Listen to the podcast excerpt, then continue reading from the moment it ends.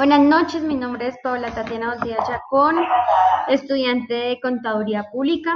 Bueno, en este momento voy a hablar sobre la amenaza del plagio en el ámbito académico. Em, bueno, con respecto al texto, nosotros como alumnos pues tenemos que tener la capacidad y los dones para expresarnos manera correcta hacia las demás personas. Es decir, que si leemos algún texto de algún autor, lo único que debemos hacer es leer, comprender, pero no simplemente ir, leerlo y pegar y copiar.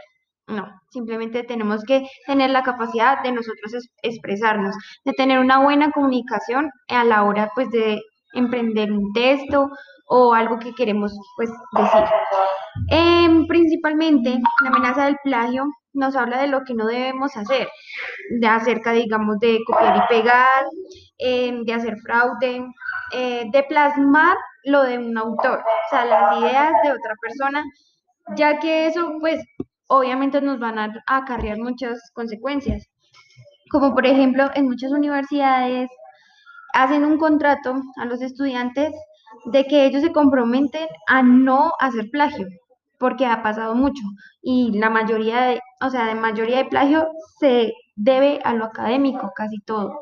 Em, en muchas ocasiones hay personas que han cometido plagio y esto pasa ya que no, o sea, no se esfuerzan en pensar, en analizar, ni creer en las capacidades que ellos tienen para poder expresarse.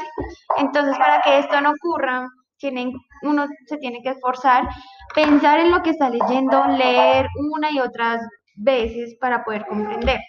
Entonces, lo importante es no cometer plagio. Para esto tenemos que hablar, o sea, acerca de lo que nosotros pensamos. Si leemos un texto, debemos analizarlo muy bien y a la hora de tomar un texto de una persona, se debe referenciar, ya que si no lo hace, pues obviamente, obviamente eso puede acarrear consecuencias porque es un delito, ya que no tienen derechos de autor.